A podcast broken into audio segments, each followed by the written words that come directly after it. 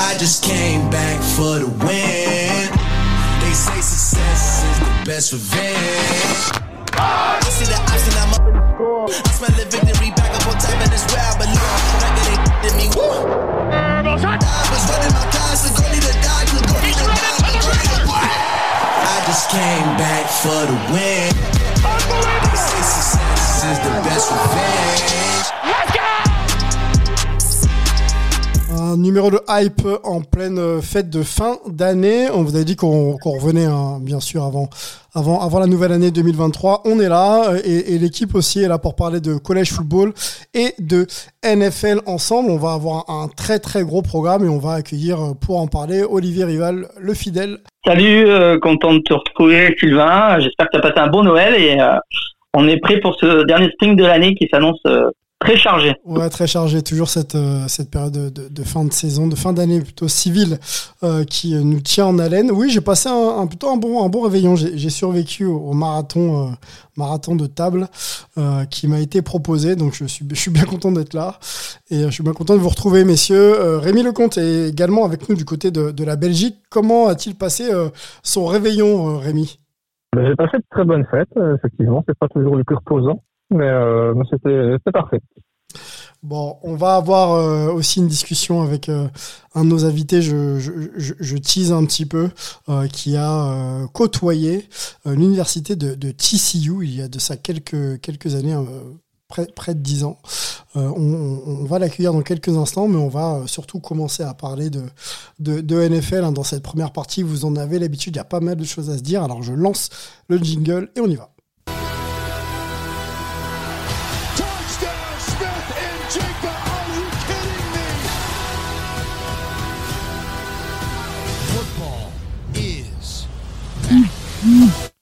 Allez go, c'est parti. Beaucoup de choses à se dire. Euh, programme comme ça en vrac. Les Ravens euh, se sont qualifiés, donc ils verront euh, une nouvelle fois les playoffs cette année. Euh, c'est pas le cas des Broncos et de leur coach Nathaniel Hackett qui euh, a été immédiatement, enfin qui est, qui est licencié, qui ne sera plus coach de, cette franchise la saison prochaine. Bon, les résultats étaient, étaient décevants. C'est pas forcément une surprise. Les Bills, Olivier, sont champions de l'AFC East cette année, donc ils auront, ils auront des matchs à domicile hein, pour, pour les playoffs. On va peut-être en parler ensemble. C'est la deuxième. euh, voilà. Est-ce qu'ils vont retrouver, pardon, la, la, la- finale de l'AFC euh, pour euh, une deuxième, deuxième apparition en trois saisons Une question qu'on peut peut-être déjà se poser ensemble. Quand on est champion, on a forcément des ambitions. On va parler aussi de la probable et future retraite de JJ White, euh, la légende, euh, le pass rusher des, Arizona, Cardinals, qui ne devrait pas aller au-delà de sa douzième saison en, NFL. Euh, Est-ce qu'il a, le droit au Hall of Fame ou pas? On peut se poser euh, la question, même si la réponse va vite, euh, je pense, être euh, amenée par vous, messieurs. Et puis on aura bien sûr le top et flop de euh, cette semaine. On va discuter également collège football, puisqu'il y a un très très gros programme qui, qui, qui nous attend dans quelques heures et surtout, surtout samedi soir. On discutera aussi également, je reviens un peu sur le collège football, excusez-moi, euh, je me, plante dans mon programme. Alors non, c'est pas le collège football, c'est la NFL. On parlera aussi, pardon, des, euh, de votre MVP de la semaine et ça se passera du côté des Rams de Los Angeles. Voilà pour le, programme, un petit peu décousu. Vous m'en excuserez, mais on va commencer euh, par discuter peut-être, avant même de faire les top et flops, messieurs, allons sur la retraite de, JJ White, puisque c'est quand même la, la grosse info là, de cette semaine. hein. Il a annoncé euh, euh, sur les réseaux euh, sociaux, je vous lis un petit peu ce qu'il a... C'était un tweet d'ailleurs assez énigmatique, donc un tweet de, de JJ White. Le tout premier match NFL de Koa, donc son fils. Mon dernier match à domicile dans la NFL.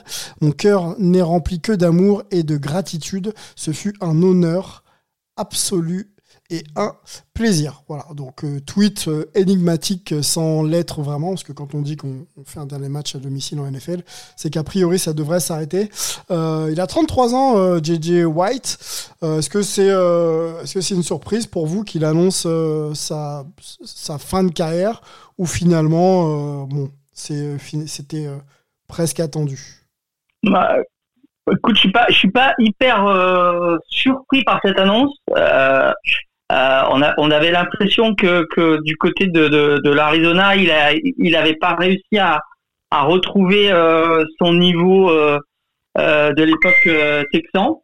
Euh, donc voilà, j'ai pas été, j'ai pas été très très surpris par cette annonce, même si effectivement, comme tu le dis, il a que 33 ans, mais il avait quand même déjà 12 saisons sur les sur les épaules, donc c'est pas rien une, une carrière de 12 saisons en NFL, surtout à un poste où euh, où on est très très euh, demandé du point de vue euh, du point de vue physique quoi.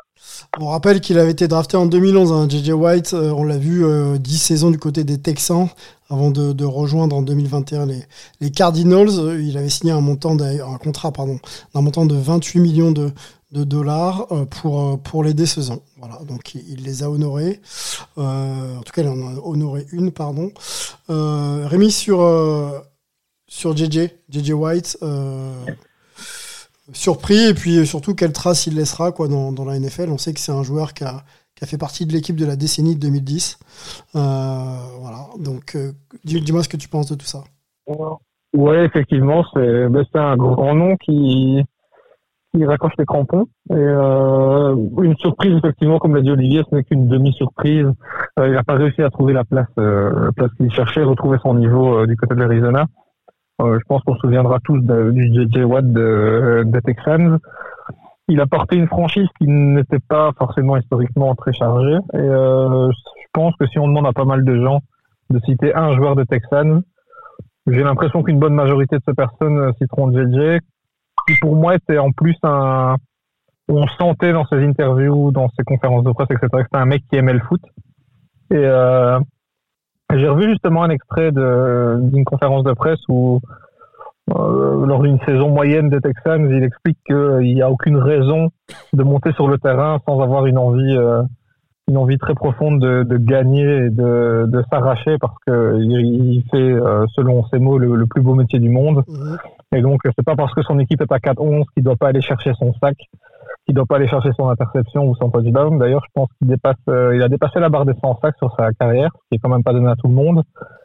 Euh, il a trois touchdowns défensifs et il a également trois touchdowns offensifs. C'est assez drôle de voir qu'il a, réussi à aller choper autant de touchdowns offensifs que défensifs sur sa, sur sa carrière. Je pense que sur la question du Hall of Fame qui viendra, euh, je vois pas comment il pourrait euh, éviter un passage par le Hall of Fame. Euh, J'ai l'impression qu'il a fait une carrière, il a porté une équipe, il a, il a toujours été un, impliqué. Euh, je pense que c'est un joueur qui est assez apprécié partout dans la ligue et, euh, à juste titre. Mhm. Et ici, je pense qu'il laisse une belle, un bel héritage avec son frère TJ Watt, qui est quand même en train de montrer de très belles choses du côté de Pittsburgh, qui est de 5 ans son, son cadet. Donc, je pense que, que, que il est temps pour lui de tourner la page. Il a fait une belle carrière et, euh, et maintenant, place, place à la jeunesse. Place à, place à la jeunesse. Euh, si on parle un petit peu palmarès de JJ Watt, il y a trois titres de meilleur défenseur de la ligue, hein, euh, ce qui le place quand même euh, parmi, euh, parmi les trois de l'histoire de la NFL à, avo- à l'avoir fait. 2012, 2014 et 2015. Donc euh, effectivement, la décennie 2010, c'est euh, c'est c'est sa décennie. Par contre, il n'y a, pas de- il y a pas de Super Bowl. Olivier, on peut quand même rentrer en, euh, dans la légende et, et surtout Hall of Fame avec une carrière comme euh, celle de, JJ Watt sans avoir euh, voilà, soulevé le titre suprême Bah, écoute, oui, c'est peut-être un des rares avantages d'être un défenseur, c'est que l'inverse de ce qu'on peut demander, notamment à un quarterback, euh, on va peut-être pas forcément demander à, un- défenseur de terminer sa carrière avec des bacs de champion. Euh, comme l'a dit Rémi, euh, Watt, ça, ça, ça reste aujourd'hui le joueur emblématique des des Texans depuis la, la création de cette franchise. Euh, tout le monde a, a- reconnu son, son talent euh, euh, en tant que en tant que, que grand défenseur. Euh, donc voilà, il, il- peut rentrer au Hall of Fame sans avoir de bague de champion, sans avoir été voilà avoir eu énormément de matchs de, de, de playoffs. Je pense qu'il en a il en a eu moins d'une dizaine certainement. Donc euh, voilà, c'est un poste où, où, où on va vraiment euh, souligner ses performances euh, son niveau et euh, on sait très bien que c'est pas un poste où, où on va faire gagner son équipe tout seul. Euh, par contre, euh, oui, il est, il est clairement parmi les, les, les quatre ou cinq grands défenseurs des, des euh, disons 15 dernières années. Donc euh, c'est tout à fait normal que euh, il est d'ores et déjà pratiquement sa, sa place réservée euh, à Canton au Hall of Fame. Bon, on va suivre ça, on va suivre ça de près. Il reste quelques quelques sorties encore euh, pour euh, apercevoir euh, JJ Watt sur, sur un terrain. Euh, je crois une d'ailleurs. Euh, donc, il faudra en profiter. Euh, Nathaniel Hackett, c'est l'autre info, euh, messieurs, licencié par les Broncos. Euh, Qu'est-ce qu'en pense euh, Rémi euh, de euh, ce licenciement? Logique, j'imagine euh, Et Oui. qu'est-ce qu'a pas su faire Nathaniel Hackett là pour euh, relancer les Broncos? Parce qu'on on se dit, on, on- on parlait en début de saison d'une saison un peu de la rédemption, Oui, effectivement, ben, c'est une de mes belles déceptions de la saison. On a parlé euh, de ces dernières semaines, notamment des Raiders et des Chargers. On a peu parlé des Broncos parce qu'ils ont été assez mauvais dès le début de saison, malheureusement. Je pense que le, le fait que, que Russell Wilson ne preste pas à son niveau de, de Seattle y est pour beaucoup, malheureusement. Mais euh, je vois pas sur quel argument on pourrait garder un Hackett qui n'a pas réussi à redresser son équipe. Euh, ils avaient une excellente défense en début de saison et euh, on en reparlera. Mais euh, c'est vrai que ce- de ce côté-là, ça s'est un peu effrité également. Et, euh, ils n'ont jamais su régler leur attaque. Ils ont une attaque qui été absolument catastrophique cette saison. Et euh, j'ai l'impression qu'on ne peut malheureusement, en- dans la NFL de nos jours, on ne peut pas laisser autant de temps euh, un coach qui perd. Et, euh, et donc voilà, je pense que c'est un, licenciement qui est logique. Je ne sais pas ce qu'en pense Olivier, mais euh, c'était quand même assez assez triste à voir. C'était une des équipes qui faisait vraiment le plus de peine à voir, je trouve, cette saison. Et, euh, et donc voilà, licenciement logique selon moi, même si le responsable forcément n'est n'est pas que lui.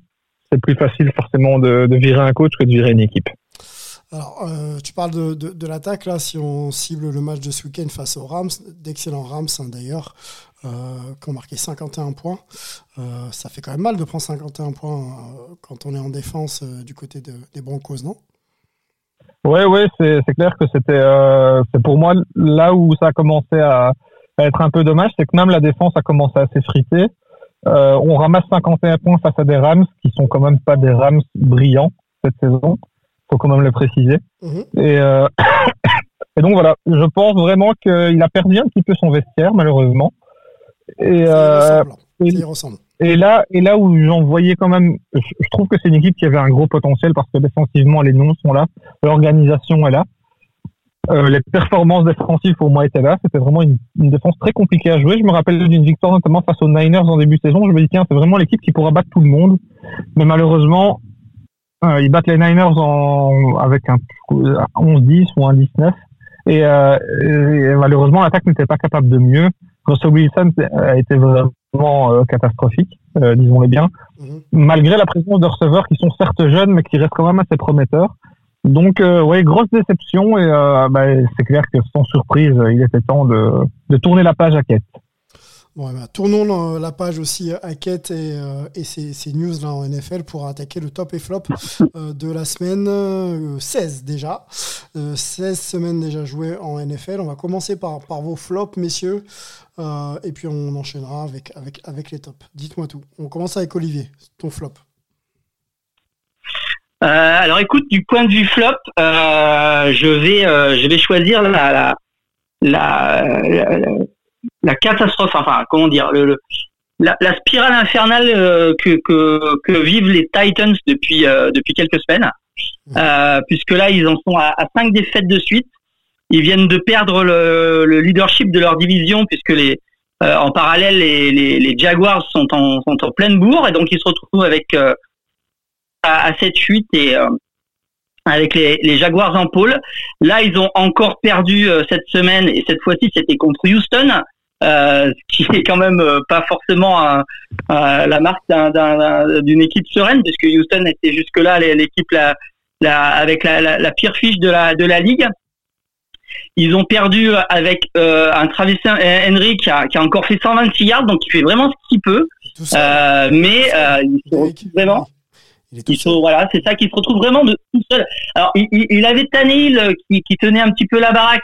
Là, il est blessé, euh, donc il, a- fallu qu'il donne la balle à, au rookie, euh, Woodis, là, de, de l'Université de Liberty. Il est clairement pas prêt, Woodis. Je pense qu'il a du potentiel, il a un très bon bras. Mais il était dans une petite université. Euh, il faut qu'il apprenne son, son, vraiment son métier. Là, il a lancé deux interceptions en, quatrième quart-temps euh, qui font euh, clairement la différence. Il a, il a même pas lancé pour 100 yards sur le sur le match.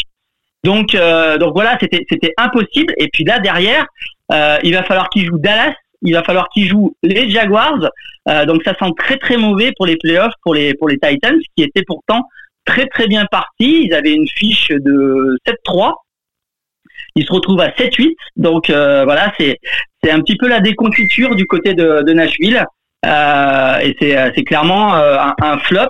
Et c'est un petit peu inquiétant d'ailleurs pour euh, pour même la, la, la, la saison qui vient parce qu'on on sent que cette équipe a vraiment besoin d'un second souffle et, euh, et on voit pas euh, aujourd'hui l'équipe être compétitive euh, l'année prochaine. J'ai un peu du mal à les imaginer dans, les, premières places l'année prochaine. Est-ce que ouais, est-ce que c'est pas une opportunité euh, les, fans des Titans diront sûrement le contraire. Est-ce que c'est pas là une opportunité de pas de reconstruction, mais d'essayer de voilà d'apporter des réponses aux problèmes qu'ont les Titans depuis depuis quelques saisons, c'est-à-dire c'est-à-dire la dépendance à Derrick Henry quoi. Est-ce qu'il va pas falloir maintenant essayer de reconstruire un peu et d'élargir un peu les, opportunités offensives, notamment pour que cette équipe puisse euh, être un peu plus dangereuse au-delà des- de, de Derrick? Moi, c'est la question que j'ai envie de qu'on se pose encore un peu là en discutant des Titans parce que là, ça, c'est saison après saison et déception après déception finalement.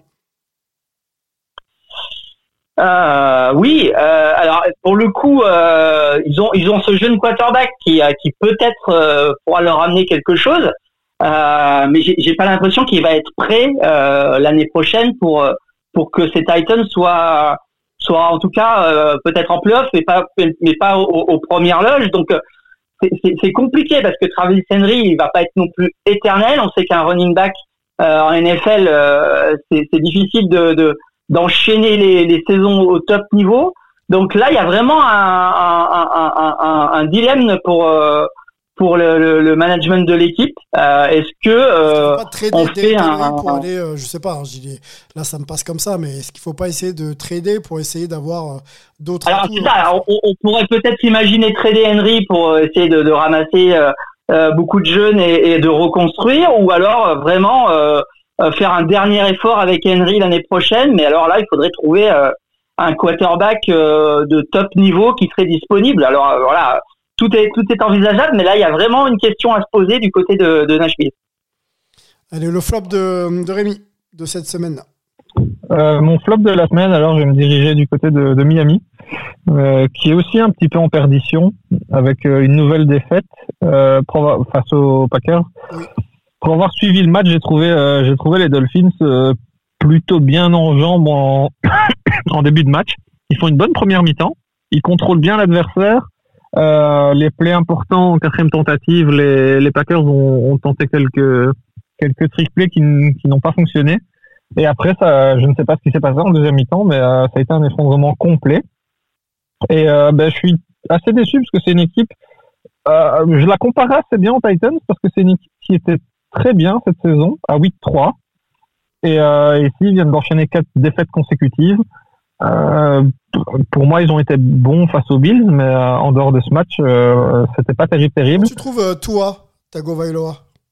Mais je suis, j'avoue que je suis assez mitigé. Je pense qu'il est capable de faire de très belles choses. Mm. Mais je pense surtout que cette année-ci, il est quand même bien servi parce que disposer de Jalen Waddell et de Tyreek Hill, c'est quand même un grand luxe. J'aurais tendance à dire qu'il est quand même, il, il a un running game qui tient la route parce que Mostert arrivé a fait du bien à l'équipe. Jeffrey Wilson est quand même plus que correct. Il a un apport au sol qui peut être aussi honorable, euh, tu vois. Mais euh, ici, pour moi, c'est toi qui flingue le match avec ses trois interceptions. Exactement. Est-ce qu'il profite vraiment des atouts de, de, de son équipe? Non, non, je, suis, je, je pense te rejoindre sur ce point-là, c'est que malheureusement, il est rarement la raison de la victoire des Dolphins, mais il est souvent la raison de la défaite des Dolphins. Ouais. Et donc, euh, on attend d'un quarterback qui porte son équipe, et euh, c'est pas le cas. Quand les Dolphins vont bien, tout va bien, mais quand les Dolphins commencent à aller un petit peu moins bien, euh, malheureusement, tout en est souvent la raison. Ici, de nouveau, ces trois interceptions me semblent vraiment évitables. Ça coûte le match incontestablement. On a une équipe qui est dans le doute, qui affronte les Patriots cette, cette semaine, qui ne sont pas en grande forme certes, mais au final qui restent dans la course au playoff. Et euh, là où je pensais que les Dolphins avaient garanti le- leur place en playoff il y a quatre semaines, je commence à me dire que ça doit trotter pas mal du côté de Miami. Euh, ils sont en doute complet, ça joue pas très bien en décembre. On sait que c'est une période charnière en NFL. Mhm. Et donc, euh, oui, moi, j'ai jamais été, un, pour être tout à fait honnête, un grand fan de Tua. Mais, euh, mais force est de constater qu'il a fait de super matchs cette saison. Il a, fait, il a fait un excellent début de saison et d'ailleurs son absence a coûté très cher aux Dolphins en début de saison. Mais, euh, mais voilà. Là, j'ai eu, un- ouais, j'ai eu un exemple du, des défauts du Tua que, que je pourrais lui reprocher. Quoi. Ne pas être clutch, ne pas savoir porter son équipe dans les moments difficiles. Euh, quand ça va très bien, ça va super bien. C'est très beau à voir, mais une fois que ça commence à, à patiner un petit peu, c'est compliqué. Alors, on parlait d'Hackett, pardon, le coach des, des, des Broncos remercié. Euh, si jamais ça ne devait pas faire playoff ou alors euh, une campagne de playoff très difficile pour les Dolphins, est-ce que ce serait pas le premier euh, en, subir les conséquences, euh, toi, Tagovailoa? Qu'est-ce que tu en penses, euh, Olivier? Écoute, c'est vrai que, que toi, ça reste euh, un débat. Il y, a, il y a souvent débat avec toi. Il y a beaucoup de gens qui l'adorent. Mhm. Il y a aussi beaucoup de gens qui qui sont pas du tout convaincus par euh, par par ses performances. Euh, là, c'est clair que si, si, si, si, si cette équipe n'atteint pas les playoffs, surtout que là en plus on parle à, à nouveau d'un protocole commotion du côté de, de toi qui ferait qu'il va peut-être encore louper des matchs. Euh, là, ça va commencer à, à sérieusement euh, gamberger et, et- à, et, et à parler euh, haut et fort du, du côté de Miami. Il y a, il y a beaucoup de fans des de, de, de Miami qui, qui a du mal à se remettre du fait que, que, que tu vois que, que, que l'équipe a choisi toi euh, alors que, que Justin Herbert était, était disponible à ce moment-là dans, dans la draft. Mhm. Euh, ça, ça, ça revient là à chaque fois que toi euh, a un, a un match comme celui de, de dimanche. Donc euh, voilà, on, on a l'impression que euh, les Dolphins ont, ont, ont fait ce qu'il fallait pour mettre autour de toi euh, tout ce qu'il fallait pour, qu'ils réussissent et que bah, ça ne marche pas. Et clairement, on va on va clairement se poser des questions sur sur son avenir chez chez les Dolphins. Ouais, moi je, je, pense effectivement que si ça doit pas bien se passer ou alors même en playoff être pas au niveau des attentes de la franchise, ouais, qui va être en danger. Hein. Il va être en tout cas mis euh, remis en question euh, assez sévèrement. On enchaîne avec avec vos flops, euh, vos tops pardon. On a fait les flops, donc ça va être les les tops de de la semaine. Euh, ben, Olivier, tiens, continue. Bah écoute, moi je vais faire un peu le pendant de Rémi.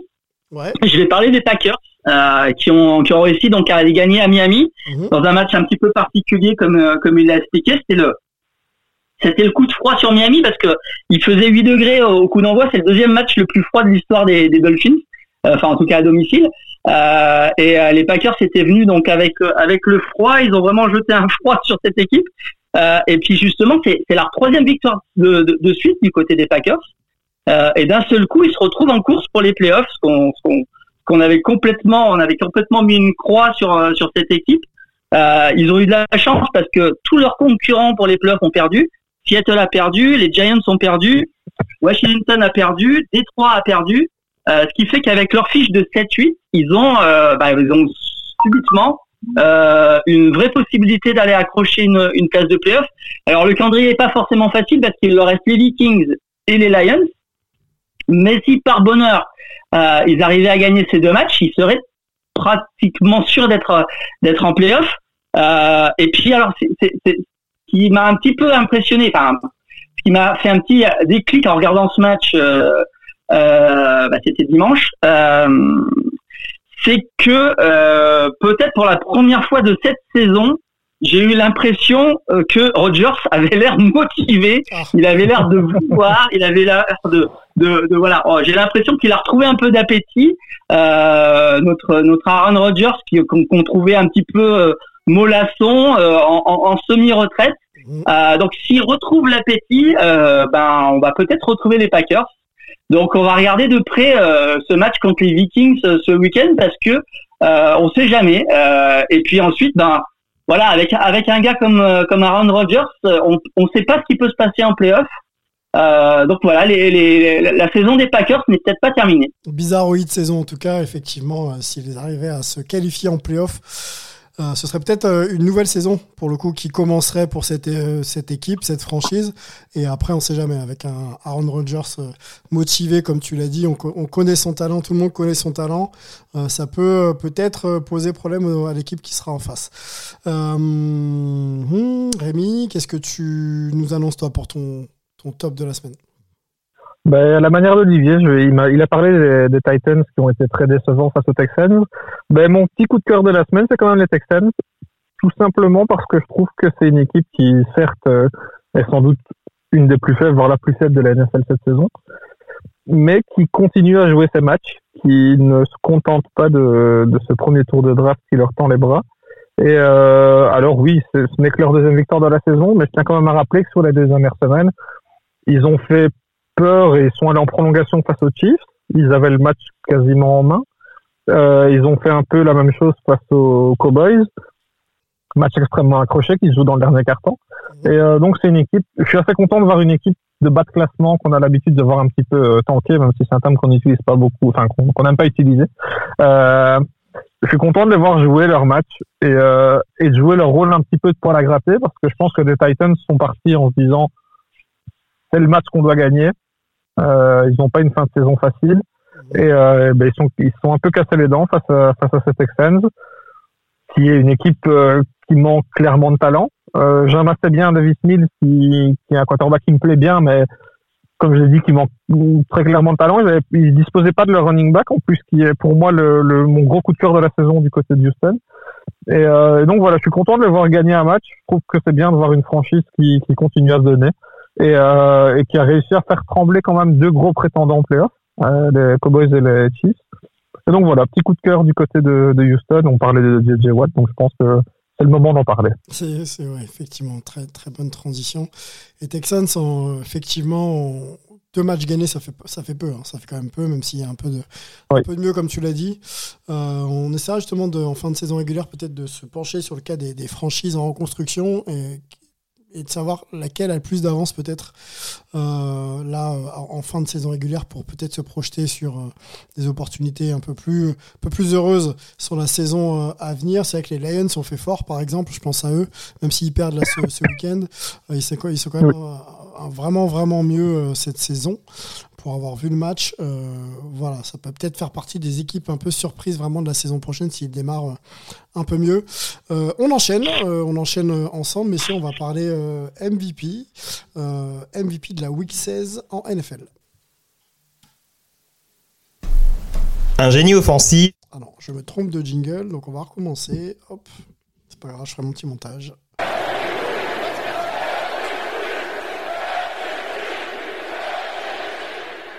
Alors, la rubrique que vous connaissez, hein, chaque semaine, euh, on vous propose des noms euh, et on, vous propose de voter pour les meilleurs performeurs euh, de la semaine en NFL. Olivier, un rival qui fait ça, vous en avez l'habitude pour nous. Et il vous a proposé euh, le running back des Panthers, Foreman. Il y a Cam Akers, running back également des Rams, euh, Dak Prescott, le QB de Dallas, et C.D. Lamb, le wide receiver également de Dallas. hein, Dallas qui, fait une belle, saison et, euh, et les deux joueurs sont, performants. Mais c'est Cam Akers hein, qui, a, eu...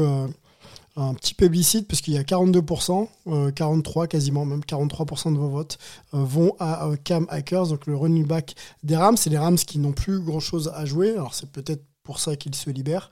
Euh, que penser de, de la, prestation de Cam euh, Commencer avec toi, euh, Rémi?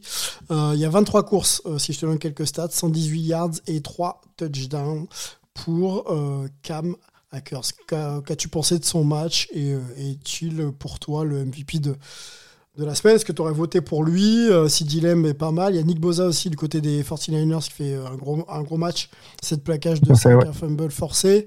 Et il y a euh, Ouais. TJ Hawkinson aussi euh, du côté des Vikings. 13 réceptions, 109 yards et 2 touchdowns.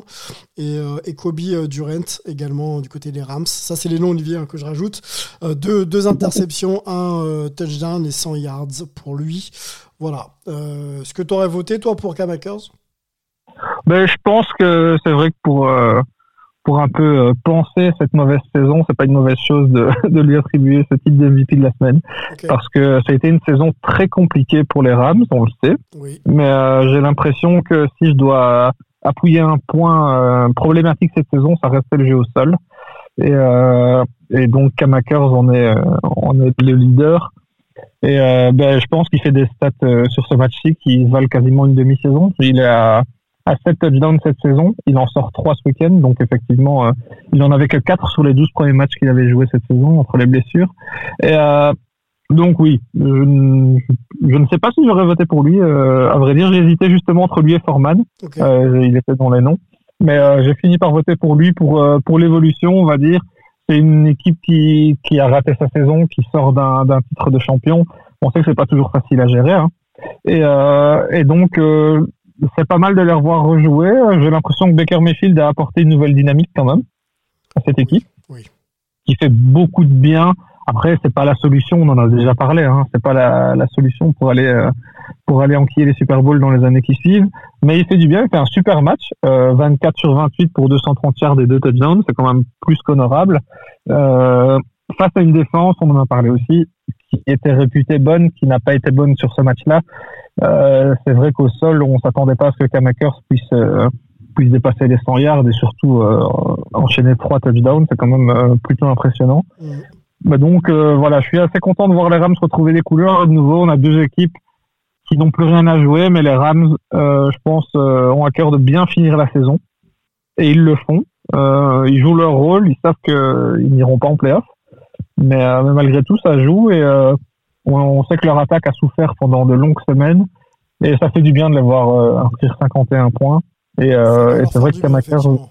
Bien en Ouais, ouais, je pense que le, le moral euh, retrouve un petit peu, euh, est retrouvé un petit peu du côté de, du côté de LA. Donc voilà, une, une très belle victoire euh, face à une équipe qui est certes dans le doute, mais euh, 51 points, c'est quand même une très grosse perf.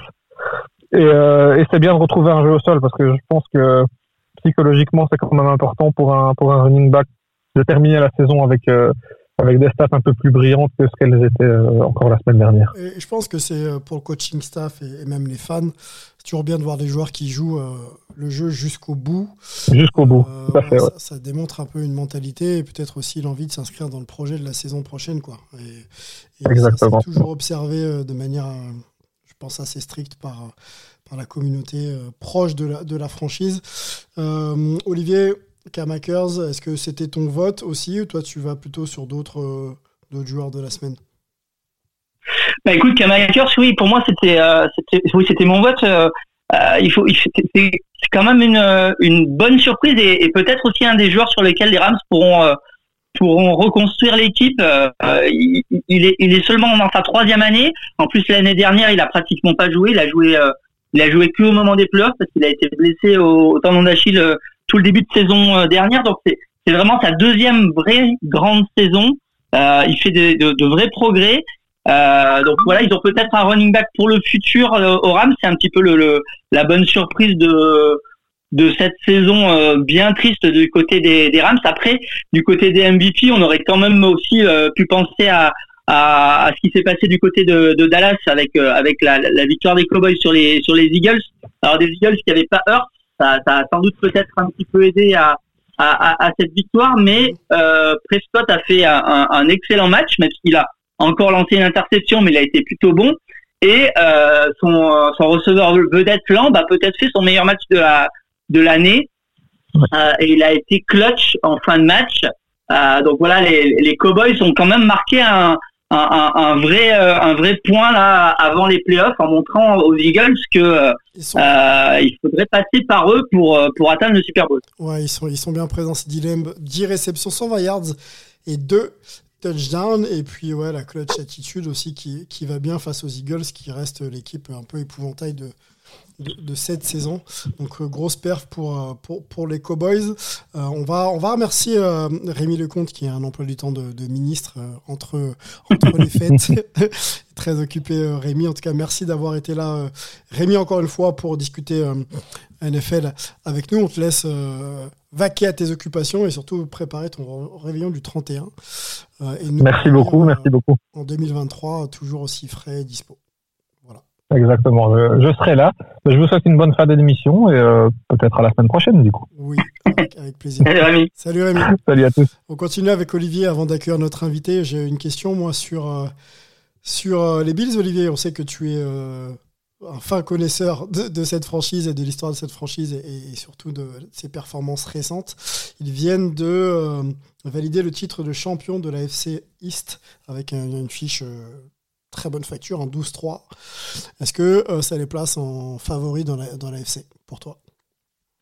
Bah écoute, oui, euh, ils sont dans une bonne dynamique. Là, ils ont réussi à aller euh, gagner un match à Chicago dans des conditions qui étaient qui étaient assez assez extrêmes. Hein.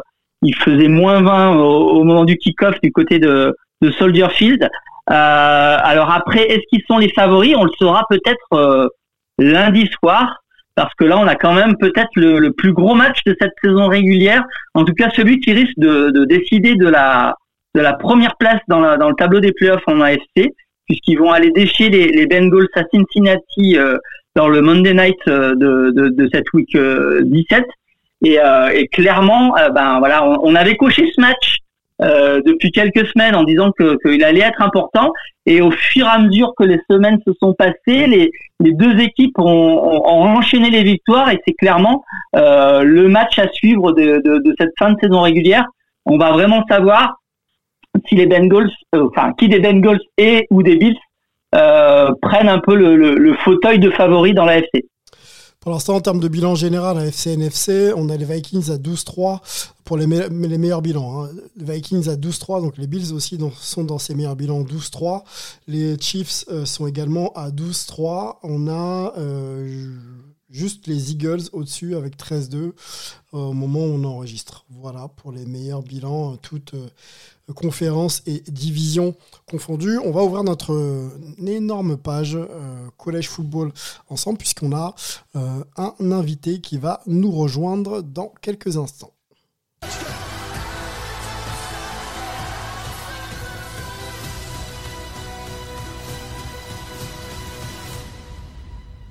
Football fans,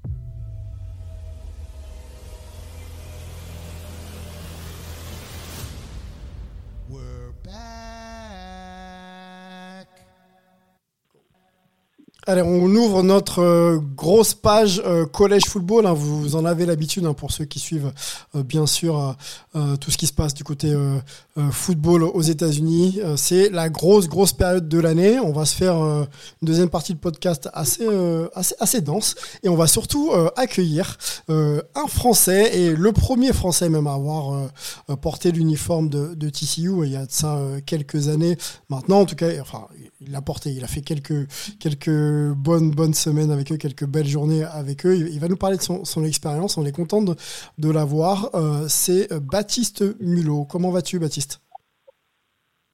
Eh ben, je vais très bien, merci. Merci, merci d'être là. Est-ce que tu, on pose la question un peu traditionnelle euh, sur ce podcast Est-ce que tu as passé de bonnes fêtes de, de fin d'année, en tout cas de bonnes fêtes de Noël? Oh, bah oui, très très bien. hein. Euh, on a bien fêté ça. Euh, C'est vrai que maintenant qu'on est un peu sorti des périodes de Covid euh, ces dernières années, c'est des bonnes occasions de se retrouver et d'en profiter. Donc euh, ouais, j'ai- bien fêté ça en mangeant bien du fromage euh, comme le veut la tradition franc-comtoise. bon, bah, c'est, parfait.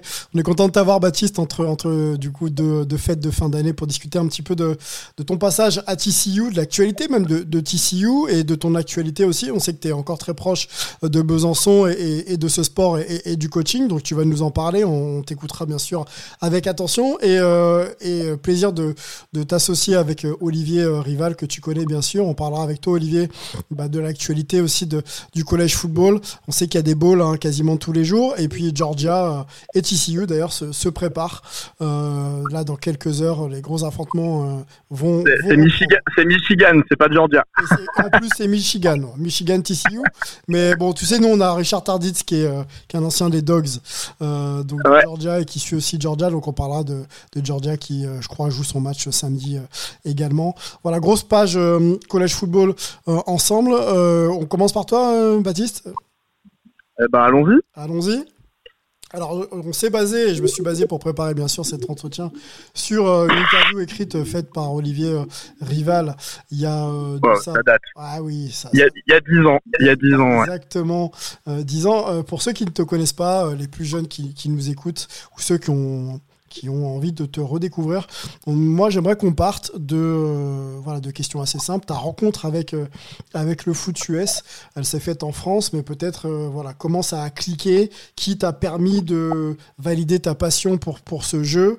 Et on va faire très vite un transfert vers les US.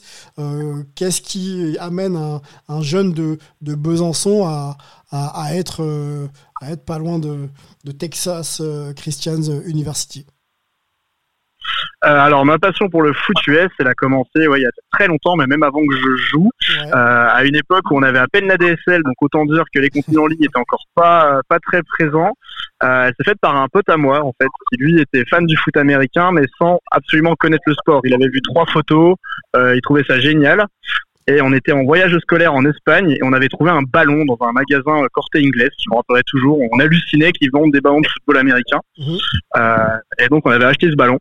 Et donc euh, tout le reste du voyage scolaire euh, de notre classe de troisième, c'était terminé à convertir tout le monde à lancer, attraper des ballons de football américain. Donc ça, c'était le premier contact vraiment. Mhm. Derrière, il y a eu bah, tout ce qu'on a pu gratter comme contenu, les, les mangas et chez le 21. Euh, et en justement, quand 2000 on n'a pas accès à autant de données comme pour gratter justement de l'info et peut-être euh, voilà suivre un peu ses, premières idoles, euh, ses premiers exploits, etc. Comment on Eh ben, c'est pas évident. Euh, moi, j'ai un peu vu mon premier match par hasard. Du coup, j'avais lancé ce ballon pendant plusieurs années avec mes potes, sans vraiment trop savoir ce qu'on faisait. Et un dimanche, par hasard, chez ma grand-mère, pendant le repas de famille, je regarde Télé 7 jours et je vois la progra avec à minuit et demi Super Bowl. C'était les Colts de Peyton Manning euh, contre les, euh, les Chicago Bears de, de, de Nestor et, et autres euh, et autres joueurs de l'époque, Brian Urlacher et, compa- et compagnie. Et, euh, et donc le soir, en scred, parce fallait que je me couche, j'avais cours le lendemain, j'allumais ma télé dans ma chambre pour, pour regarder le match, euh, jusqu'à ce que je me fasse capter par mes parents euh, et que je me fasse engueuler et que je, je sois obligé d'éteindre la télé. Et c'est comme ça que ça part. Et en fait, à l'époque, c'est pas forcément évident non plus de trouver toutes les infos. Euh, on n'a pas forcément l'information que le football américain est présent et existe en France. Euh, on est en on est en 2007 euh, à l'époque. Ouais. Euh, et, euh, et en fait, on avec avec avec mes potes, on se posait même la question de dire est-ce qu'on créerait pas notre équipe euh, on s'en vous disait peut-être c'est peut-être la première équipe en France, on n'en sait rien. Et en fait, on n'avait juste pas accès aux infos puisque euh, quelques mois après, par l'intermédiaire d'un d'un ami, on a appris qu'il y avait un club à Besançon Les et après quelques les bisons qui se relançaient en fait. Et après quelques courtes recherches, eh ben, euh, on a pris contact tout de suite avec le club. Et, euh, et on a commencé, euh, on a commencé là l'aventure vraiment du football américain. Bon, en t'écoutant, euh, je vois qu'on a eu euh, les mêmes galères à trouver les contenus de sport US euh, dans, nos jeunesses. Ça, me rassure, mais on a trouvé, on a su trouver les solutions. Les bisons, justement, donc c'est tes premiers pas sur un, terrain, tes- ta, première, on va dire, acquisition de formation. Euh, quarterback tout de suite, ou alors tu te dis, j'essaye un peu tout et finalement, c'est là où j'ai le plus de qualité? Non, euh, moi c'était quarterback tout de suite. Je suis arrivé en ayant vu euh, Peyton Manning euh, justement euh, sur ce Super Bowl 2000, euh, 2007 et, euh, et j'avais ça en tête, ce côté. J'ai toujours été très euh, jeu d'échecs, stratégie, euh, etc. J'étais pas du tout un, j'étais pas du tout un athlète. J'étais vraiment, euh, j'étais le rempl- l'éternel remplaçant dans mes autres clubs de sport co. J'étais, euh, j'étais pas le compétiteur dans mes sports individuels. Et en fait, je me suis, je me suis découvert ce côté-là euh, avec le poste de quarterback au foot. Ah, on a perdu, je crois. On a, Allô, ouais. ouais, Ouais, on t'avait perdu, mais c'est bon. On t'a perdu. Petit que- petit on- moi, je voudrais qu'on continue à, à discuter avec toi justement de cette fameuse transition vers, vers les US. Là, j'ai l'article sous les yeux. Euh, tu parlais d'ambition justement et de, et de, de ton esprit de compétition. Euh, tu as souhaité arriver aux États-Unis via des opportunités, on va dire, euh, scolaires. Euh, notamment, tu visais plutôt une, une troisième division en NCAA. Et euh, finalement, tu te retrouves à, euh, à, à- à- être proche de, euh, de Texas Christian Uni- University. Déjà, pourquoi viser que la troisième division? Et euh, vas-y. Donc ouais, tout- à fait. Donc en fait, après le- les bisons, du coup, moi j'ai toujours voulu continuer d'apprendre, donc j'ai fait beaucoup de camps d'entraînement. J'ai eu la chance de faire les camps EIFA à l'époque, deux années de suite, donc à Aix-en-Provence, Oui. donc avec un coaching staff qui venait d'universités canadiennes et, et nord-américaines, avec qui j'ai pu échanger justement sur cette volonté. Moi j'avais cette opportunité, j'étais étudiant en, en école de Ah, En école de commerce, on, a deviné. commerce. Putain. Ouais, ça recoupe. Donc il y avait, il y avait cette possibilité qui était pas, il y avait ces opportunités euh, de partir dans des universités, donc un choix assez restreint d'universités, c'est-à-dire que j'avais trois universités possibles aux États-Unis, euh, deux qui étaient euh, donc des divisions 1 et une qui était une division 3. Et donc après avoir échangé avec ces coachs universitaires et canadiens et nord-américains, je me dirigeais naturellement un peu plus vers une division 2 ou 3. Donc là, en l'occurrence, j'avais une division 3 dans, dans mes choix, Ouais. qui, qui était plus à ma portée. Alors, donc, du coup, j'avais effectivement euh, plusieurs opportunités d'université en- aux États-Unis. Euh, et donc j'avais trois, j'avais un choix de trois universités potentielles, euh, donc deux qui étaient les premières divisions et, euh, et une qui était une troisième division. Donc moi, après les échanges que j'avais eus avec euh, avec les différents coachs euh, le, que j'avais pu rencontrer, je visais plutôt la troisième division qui aurait été plus à ma portée pour vivre une expérience peut-être plus, euh, on va dire, plus immersive complètement. Je m'attendais pas en fait à pouvoir avoir une opportunité quelconque dans une université de division 1, très honnêtement. Euh, et donc, euh, le, ce qui s'est fait, le- les études ont avancé, et donc euh, j'ai, euh, c'est venu le moment en fait des demandes d'université et des affectations. Et là, j'ai eu un problème qui est un problème de, de, de- un problème de riche, c'est que j'avais des trop bonnes notes. Donc, pour mon école de commerce, ça les arrangeait pas de m'envoyer dans l'université de division 3, puisque c'était celle qui nécessitait les moins bonnes notes des trois pour y accéder. Et euh, du coup, en fait, si moi je prenais la seule place qui avait disponible dans cette université, ça empêchait un étudiant d'y aller qui ne pouvait pas aller dans les autres. Donc, on m'a gentiment dit, euh, t'es là pour tes études, le football c'est pas la priorité, euh, donc tu euh, tu dois choisir dans dans les deux autres. Et donc, est arrivé le moment du choix entre euh, Ohio University, donc pas euh, pas OSU ou euh, Ohio State, hein, Ohio à Athens, Ohio, et euh, et TCU. Et donc, le choix s'est porté sur TCU à ce moment-là. Et, euh, et donc, j'ai débarqué sur le campus euh, complètement euh, sans ambition footballistique, on va dire, autre que de profiter d'aller voir des matchs et puis de, Est-ce que le fait de, de, de, profiter de cette expérience à fond. Est-ce que le fait de débarquer à TCU, euh, Baptiste, rehausse peut-être un peu euh, tes, ambitions en, te disant bon, je suis pas là, enfin je, suis- dans une grosse fac, euh, il, est, possible que sur un malentendu on puisse s'intéresser un peu à moi ou que j'essaie d'accrocher un, quelconque wagon pour être en mesure d'être dans les allez, dans les 100 dans les, dans les 15 joueurs retenus, 15-20 joueurs retenus, je crois qu'il y avait euh, une première sélection d'ailleurs qui devait se faire autour de. Il y avait, il y a eu, il y a eu plusieurs sélections, ouais, il y a eu plusieurs niveaux de sélection. ouais. Explique-nous. ouais. Euh, euh, donc en fait, bah, donc déjà de base, moi je débarquais là-bas, je j'avais pas du tout anticipé le fait de jouer dans l'équipe de football. C'est-à-dire que contrairement à ce que j'avais prévu de faire pour euh, pour une division 3, j'avais pas envoyé de lettre de recommandation, j'avais pas contacté le, le coaching staff, Euh, et donc moi j'ai débarqué là-bas un peu en touriste. Et euh, le premier jour en fait sur le campus, les étudiants étrangers, on avait une visite euh, des infrastructures sportives Mhm.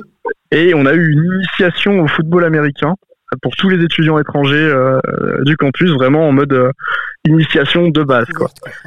Euh, voilà. Et les quelques coachs assistants de l'équipe de foot qui étaient là, en fait, ont, ont vite compris que c'était un peu plus qu'une initiation pour moi. Mhm. Donc, euh, donc je me suis retrouvé à, à discuter un peu avec eux. Et c'est pas allé plus loin sur le coup. Et après, donc, je vais, euh, je vais à la salle de sport du campus. Et là, je rencontre un, un joueur avec qui je discute et qui me dit mais faut que tu viennes, que tu t'inscrives pour les pour les walk-on, pour les try-out. Et puis bah tu tentes ta chance quoi. C'est c'est, l'Amérique en fait, mec. Euh, n'importe qui a le droit de tenter sa chance. Ça veut pas dire que tu vas réussir, mais il faut le faire. Mhm. Mhm. J'aime bien cette mentalité. Et, euh, et donc du coup, euh, du coup, ben je me suis, il m'a emmené à la fou- dans la foulée de la sortie du euh, de la salle de sport voir le, le manager général de l'équipe euh, et qui m'a dit bah tiens les papiers sont là, euh, inscris-toi. Puis euh, présente-toi tel jour à 7 heures du matin dans le complexe pour pour le début des sélections. Voilà. Toi, ton état d'esprit à ce moment-là, c'est ok, Et je donc- vais, je vais voir. Bah, c'est j'ai rien à perdre. ok. Moi, j'ai rien à perdre. Je me dis, waouh, c'est improbable, c'est incroyable. Je me dis, ça va, ça va, ça va capoter. Il y a, il y a forcément un truc qui va pas marcher quelque à un moment donné. Et je me dis, tant pis, j'y vais. je- J'essaye. J'ai rien, j'ai rien à perdre, donc euh, donc j'y vais. Euh, donc je me pointe dans ce fameux amphi de- des Walk-on euh, du matin. Ouais. Donc un petit matin à 7 heures avant les cours. Euh, et donc on était une bonne centaine de- de- de- d'étudiants dans l'amphi. Je me dis, waouh, ok, d'accord. C'est- quand même next level. Parce qu'il y avait déjà l'équipe qui s'entraînait, en fait. L'équipe avait déjà fait sa, sa reprise. Donc il y avait déjà les, tous, tous ceux qui étaient sous bourse, tous ceux qui étaient déjà dans l'effectif qui, euh, qui, euh, qui avaient repris les entraînements. Et là, on était encore, euh, on était encore un wagon de 100 à vouloir rejoindre l'effectif. Et donc, euh, ils nous disent clairement, ils nous disent, bah voilà, vous êtes, vous êtes 100, euh, on en gardera que 25. Puis sur ces 25, qui participeront ensuite au camp de pré-saison, on en gardera peut-être 10 ou 15. ok. Donc, euh, donc on se dit ouais, ok, d'accord. Moi je me dis ouais, ok, ça va, ça va vraiment être. euh, bah je me dis ok, bon de toute façon je verrai, c'est pas grave. Là où l'aventure s'arrête, elle s'arrête. Donc ça commence d'abord par des euh, par des tests médicaux, savoir si on est en santé suffisante pour pratiquer le football le football à ce niveau-là. Et donc euh, c'est là qu'on voit qu'on a un bon système de santé en France, c'est que plus de la moitié ont été éliminés déjà de base euh, sur ces critères-là. Parce que pas, pas en capacité de jouer à, à ce niveau-là, sur le plan physique et ou Ouais, physiologique. pas en, capa- pas en capacité, euh, pas en capacité physique et physiologique d'évoluer à ce niveau-là. Donc des problèmes de santé peut-être qu'ils ignoraient avant parce qu'ils avaient peut-être jamais fait ces examens ou ce genre de choses. Comme aux États-Unis, la santé est payante, il y a plein de trucs qu'on sait pas forcément, qu'on ne check pas. tu as été plutôt content de passer ce step-là. Ça veut dire aussi que tu plutôt, t'étais plutôt de bonne composition. Quoi. Ouais, voilà. Après là, c'était vraiment les tests santé. Après, on a eu les tests physiques. Donc euh, sous forme d'une espèce de combine entraînement, euh, on était déjà plus qu'une une, une petite trentaine, euh, quarantaine, je crois dans mes souvenirs. Euh, où donc on a eu vraiment ce côté voilà, par groupe de position, par type de, de, de joueurs, on va dire des, des, des évaluations un peu de compétition. Et ensuite, on a eu un peu de mise en place, Tu te sens comment? Est-ce que tu te sens au niveau? Ou est-ce que tu vois déjà que tu c'est un step au-dessus et qu'il va falloir s'accrocher Bah déjà un truc qui est, qui est flagrant quand on débarque aux, aux États-Unis, euh, c'est les gabarits. Euh, les Américains, ils poussent tous depuis qu'ils ont euh, 12 ans, ils font tous de l'athlé, ils ont tous pris sûrement des trucs euh, dont on n'a jamais entendu parler chez nous.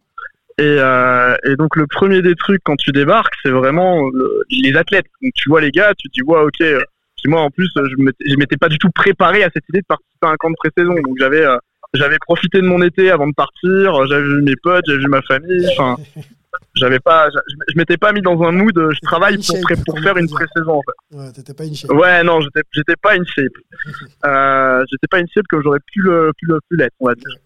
Et, et donc, euh, et donc je me dis, bah, je donne tout, puis c'est tout. Et puis en fait, je donne tout, puis ça passe. Donc, euh, bah, le ça passe, les 26, euh, c'est cool. Tu fais partie des je suis retenu dans les 20. survivants. Ok. Enfin, ouais, les 25 qui sont, convo- qui sont convoqués le lendemain. Et donc, le lendemain, tu te pointes dans le vestiaire avec toute l'équipe. Par contre, cette fois-ci, avec l'équipe euh, en place. Euh, et toi, tu as tes petites chaises au milieu du, du vestiaire, quand les autres ont les, les vestiaires à l'américaine euh, d'université de première division. Enfin, chacun a son espace, etc. pour les, pour les 100 et quelques joueurs de, de l'université. hein, donc, c'est gigantesque. Et nous, on a nos petites chaises, en fait, euh, au milieu du vestiaire, avec euh, nos casques, nos chaussures, nos épaulières, tout notre matos de mesurer, qu'entre temps, on a on comme un chausson, comme j'ai jamais enfilé un casque, enfin voilà. Mhm. Et, euh, et en gros, c'est parti quoi. Là, c'est plus c'est plus pour de faux. Et donc, euh, tu rentres dans le grand bain du, euh, du camp d'entraînement, euh, du camp d'entraînement de la fac. Avec, voilà, on commence par les séances de, de meeting vidéo, les pré-warm-up, euh, warm-up, euh, le practice qui dure trois bonnes heures, le post-practice où il y en a qui prennent du rab, euh, et, et voilà quoi. T'en prends plein les yeux, j'imagine. Et pareil, toujours cette même question, quoi, au fur et à mesure que tu franchis les étapes, est-ce que tes, tes ambitions euh, d'intégrer euh, euh, l'équipe, la saison, enfin de faire partie de cette aventure grandissent ou finalement tu as toujours encore un peu... Malheureusement non, parce que de toute façon j'avais un problème administratif de base qui était que moi j'étais un étudiant en échange. Donc euh, je restais six mois et que de par ce fait-là, et j'étais senior en plus, de, de- dans les années d'études aux, aux États-Unis. Donc de par ce fait-là, j'avais aucune, enfin mon, éligi- mon éligibilité était nulle. Donc euh, entre guillemets, j'avais pas d'ambition. euh, je pense que être là, c'était déjà, voilà, c'était déjà, c'était déjà énorme. Euh, J'étais dans la QB room avec euh, avec deux QB qui malheureusement ont des problèmes extrasportifs et donc n'ont pas forcément eu les carrières qu'ils auraient pu avoir, euh, mais voilà, qui étaient pressentis pour des, des pics de draft. Il y en a un qui a fini en, en CFL, l'autre en NFL. Donc c'est quand même pas mal, on va dire, quand on est six quarterbacks dans une pièce, quand il y en a deux qui finissent à ce niveau-là. Euh, et voilà, donc on, c'était c'était une expérience à ce niveau-là qui était j'a- j'avais aucune prétention de de, de, passer euh, de passer titulaire ou quoi que ce soit parce que je savais que malheureusement c'était pas c'était ça c'était le plafond de verre on va. D'accord, donc euh, sur le plan administratif, il y avait, comme tu le dis, un, plafond de verre. Après, sur le plan sportif, tu, quand même, tu défendais peut-être aussi un peu, un peu, tes chances. Moi, je voudrais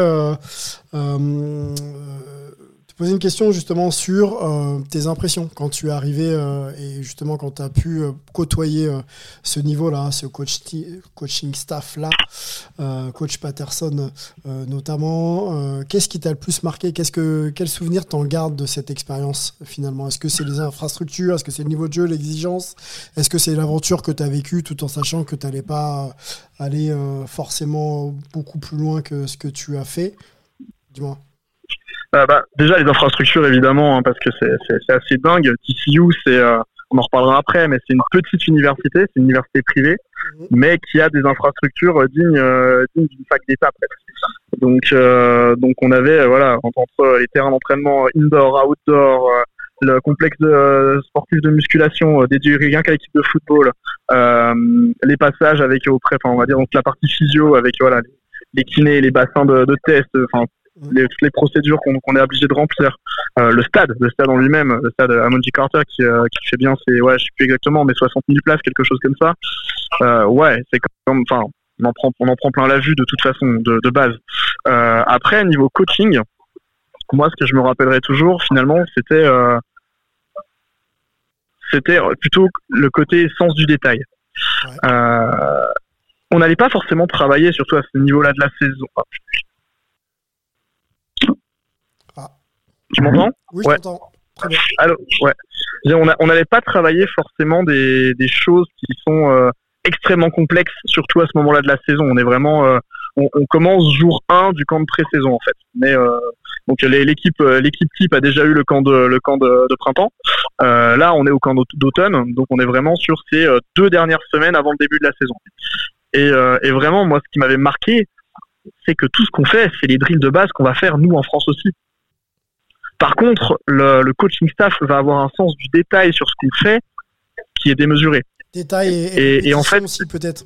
Précision, répétition, etc. Oui, c'est ça. Ouais, quand, quand, quand je dis détail, c'est ça. C'est, euh, tout, tout est pris en compte, tout est, euh, tout est analysé, tout est important. De, euh, je veux dire, on fait du tipping, de la position de la pointe de pied, l'angle de la cheville, le- le- la fréquence de mouvement des jambes. Enfin, tout est, on- n'est pas juste là à piétiner sur place. En fait, tout est, tout est super important. Et finalement, en fait, on fait juste que répéter les mêmes choses tout le temps. Je veux dire, on est, j'étais dans un entraînement de, d'université de première division, on faisait du carré magique. Je veux dire, à, à n'importe quel niveau, n'importe quel joueur de football américain en France a déjà, a déjà fait du carré magique. Mmh. Et il y avait rien, en ça, sur le, sur le papier, il y avait rien de plus compliqué que les carrés magiques qu'on va exécuter chez nous. Simplement, l'attente était sur le détail et la perfection de, de l'exécution. Pour remettre un peu de contexte de, dans, dans ta présence euh, avec, euh, euh, avec TCU, euh, on est sur 7 jours. hein. Ça dure quoi Une dizaine de jours à peu près maximum C'est ça? Euh, au total, ouais, on est sur un- à peu près deux semaines. Deux À peu près deux semaines. Ensuite, c'est moi qui ai fait le choix volontaire, en fait, de quitter l'équipe en cours de camp. Euh, après a beaucoup de discussions, une parce volonté que le- de, de, de, bah, de prendre en compte aussi tes études, euh, parce que tu es aussi un étudiant avec beaucoup d'objectifs. quoi. C'est ça. Euh, Il y a, bah, y a, moi j'étais donc, comme je disais, j'étais en senior, en année senior, donc c'est la dernière année d'études aux États-Unis. Euh, j'étais pas dans un, un cursus qu'on va dire qui était très adapté en fait à, au suivi d'une carrière de joueur de foot. Il faut savoir que c'est extrêmement contraignant et que ça demande énormément de temps. 30 heures, je crois que c'est mentionné dans l'article. Ouais, à- peu près une trentaine d'heures par semaine et à minimum, un minima en fait, puisqu'il y avait tous les à côté euh, qui, qui, qui auraient dû être pris en compte en plus. Mhm. Euh, C'est-à-dire qu'il y avait encore des séances supplémentaires. Enfin, il y avait plein de choses qui pouvaient, euh, qui pouvaient, qui pouvaient s'ajouter. Euh, et euh, moi, à côté de ça, en fait, j'avais un cursus d'études qui était assez complexe, assez intense, avec des cours voilà vraiment très poussés. Et donc, euh, j'avais déjà pas mal de, de superpositions d'horaires d'entraînement, d'horaires de cours. Et on nous avait très bien précisé que la priorité était sur les cours. Ça, c'était la, même le, le staff de l'équipe de football qui nous l'avait précisé en fait au, au Walcon. C'est-à-dire qu'il était hors de question qu'on rate un cours pour être présent à un entraînement. Si on, euh, si ils apprenaient qu'on avait euh, séché un cours pour venir à l'entraînement, on était exclu de l'équipe. Bon, bah, ça c'était clair. bon, du coup, ça, ça, ça, ça oppose euh, un choix, euh, un choix clair de, de ta part. Et, et- et le tien a été de, de continuer finalement euh, ton cursus scolaire. C'est ça. C'est-à-dire que voilà, j'ai pris en compte bah, justement tous ces éléments. Euh, Il y a un plafond de verre, je rentrerai jamais vraiment dans l'équipe. Sans regret. Ah, si, au- aujourd'hui, clairement, ça m'arrive souvent d'y penser. Hein. Euh, que se cache pas, je, je repense souvent à cette époque. euh, je me dis souvent que j'aurais pu pousser le rêve, on va dire une semaine et demie de plus. D'accord. Ça paraît rien en fait, dit comme ça, une semaine, euh, une semaine et demie. Ça aurait été possible. Euh, Ça aurait mais été possible. sur le coup, euh, j'ai pris la dé quand je me remets dans le contexte de la décision, je pense que ça n'aurait pas été impossible. Euh, c'est un peu le voilà quand on quand on se repenche en arrière et qu'on prend le compte, c'est-à-dire que une semaine et demie, ça revient à quasiment 50 heures d'entraînement. Euh, sur une base euh, sur une base footballistique française, ça veut dire euh, 25 entraînements de 2 heures. Donc on est sur euh, quasiment l'équivalent de 4 mois d'entraînement, 3 à 4 mois d'entraînement. Énorme volume. Énorme volume. C'est ça. Le volume est énorme euh, et puis l'intensité, etc. Donc tout ce qui allait avec. Euh, donc il y avait une fatigue physique. Moi, comme j'ai dit, en plus j'étais pas euh, prêt. Mhm. J'ai réussi à passer les tests d'entrée, mais j'étais pas physiquement prêt pour tenir. Enfin, j'étais pas mentalement et physiquement présent sur ce campus pour ça. Et c'est pas quelque chose qu'on peut faire en, en à côté. C'est quelque chose, il faut être là pour ça. Il faut, il faut que sa vie soit tournée vers le football. Il faut que tout soit orienté vers le football. Il faut que le seul objectif, la seule motivation, les seules, euh, les seules interactions presque qu'on a soient dédiées au football. On va parler de l'actualité de TCU avec toi, euh, Baptiste, dans, quelques instants, et Olivier Rival, hein, qui a rédigé cet article hein, de, de il y, a, il y a plus de dix ans. On pourra vous, vous donner, bien sûr, sur les réseaux sociaux euh, euh, où, retrouver euh, ce, ce contenu, si c'est encore euh, disponible. Il nous le dira, Olivier. Baptiste, moi je voudrais te, te poser une question. Quel regard donc tu portes sur ton passage? Ça, on vient un petit peu de, un petit peu de, de l'évoquer ensemble. On sait que tu coaches maintenant du côté de, de Besançon, c'est bien ça? Tout à fait. Ouais, ouais. Donc, bah, dès que je suis rentré, hein, moi, je suis, je suis rentré de TCO, je suis revenu au Bison. Et j'ai repris le coaching que j'avais un peu commencé avant de partir sur les sections jeunes. Et, et au fil du temps, la situation a évolué. Et aujourd'hui, du coup, je suis, directeur sportif et, euh, coach de la section senior euh, des Bisons. Quel, euh, quel conseil tu pourrais donner justement à un jeune qui voudrait euh, lui aussi aller du côté des États-Unis pour avoir toutes les chances de côtoyer les meilleures facs et surtout de voilà d'a- d'assouvir une passion, un rêve que de jouer au foot US euh, outre-Atlantique et voire même d'aller d'aller en NFL.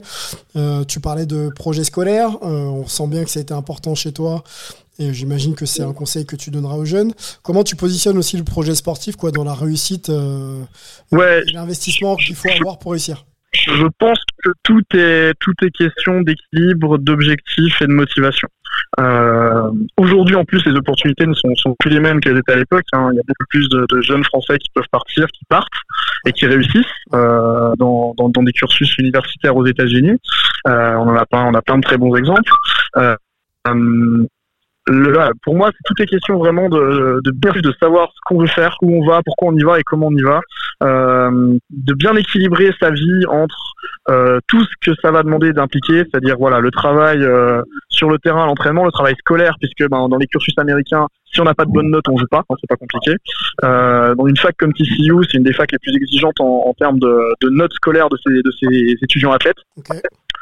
Avec euh, avec un taux moi à l'époque voilà, ce qui nous balançait c'est qu'il y avait à peu près 90% des joueurs de foot qui étaient diplômés quand euh, dans d'autres facs de l'État qu'on ne mentionnera pas on dépassait pas les 20% Oui, non, c'est énorme. 4, ouais, c'est énorme. Le pourcentage est très, très, très important. Effectivement, c'est assez rare. hein. voilà Je pense pas qu'il soit partagé par C'est- les c'est- facs.